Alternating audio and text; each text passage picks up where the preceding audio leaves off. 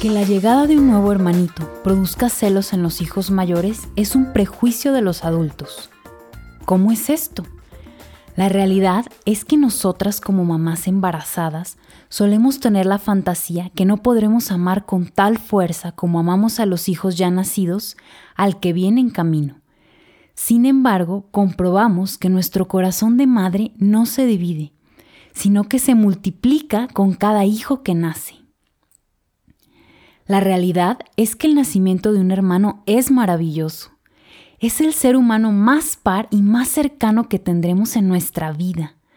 Si los niños mayores están acostumbrados a ser acompañados y apoyados genuinamente por sus padres, no pueden existir los celos, porque en esos casos no hay nada que un niño pequeño pueda quitar al otro.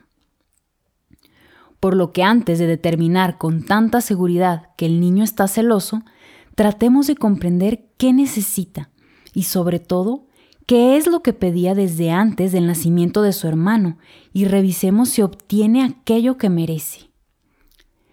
Las relaciones entre hermanos pueden ser íntimas, amorosas y pacíficas, o pueden ser conflictivas, competitivas y agresivas. Esto dependerá de varios factores, pero principalmente de la mirada y presencia que cada hijo haya recibido o esté recibiendo de su madre. Muchos conflictos entre hermanos se deben a comparaciones, preferencias, discursos engañados, carencias afectivas, expectativas, falta de presencia o de exclusividad por parte de mamá y papá. La manera en que nuestros padres, principalmente mamá, nos haya etiquetado y tratado dejará huella en nosotros y en nuestra relación con nuestros hermanos. Mamá suele ser el nexo de unión entre hermanos o ser quien más distancia ponga entre ellos, dependiendo de su actitud y su discurso, aunque no lo recordemos conscientemente. Si constantemente nos quejamos, juzgamos y criticamos el comportamiento de un hijo, estaremos influenciando y lastimando la relación entre los demás miembros de la familia, ya que lo verán y lo tratarán a través de nuestro discurso materno. La forma en la que hablemos a nuestros hijos individualmente será el modo a seguir por los demás hermanos. Todos nuestros hijos necesitan y buscarán la forma de obtener nuestro amor, mirada, presencia y aceptación, por lo que unos intentarán hacer alianza con nosotros o llamar nuestra atención para obtener lo que necesitan, y podrán rivalizar con sus hermanos si es que no han obtenido este amor, presencia, aceptación y comprensión incondicional.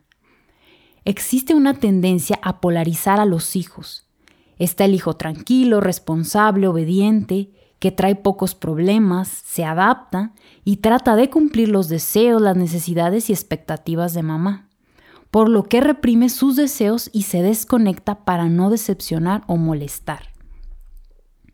Por otro lado está el hermano que no se adapta, no tolera, manifiesta su ira, trae problemas por su conducta. Sin embargo, también logra que su mamá esté preocupada y al pendiente de él, aunque le esté dando malos tratos. Sin embargo, estos hermanos son las dos caras de la misma moneda, porque ninguno recibe lo que realmente necesita. Uno se anestesia para recibir mirada y el otro se revela para también recibir mirada. Y allí se encuentran luchando por llenar su vacío emocional, por obtener esta aceptación, comprensión y amor incondicional. Pero como no sabemos darlo, tenemos instaurada la rivalidad y las interminables peleas entre hermanos. Por eso, el llamado es aprender a amar individual e incondicionalmente a cada hijo por lo que es. La realidad es que los celos son una creencia cultural porque no vemos más allá. Con ellos justificamos la carencia afectiva, la falta de presencia y atención, la no satisfacción de necesidades y la falta de exclusividad por parte de mamá. A falta de esto, los niños lucharán desesperadamente y muchas veces entre ellos por ser amados.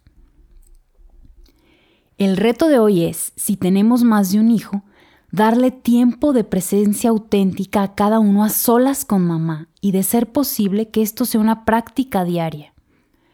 Cuánto tiempo y en qué momento es algo que lo tendrán que organizar entre los papás, pero al menos 20 minutos de exclusividad con mamá cada uno.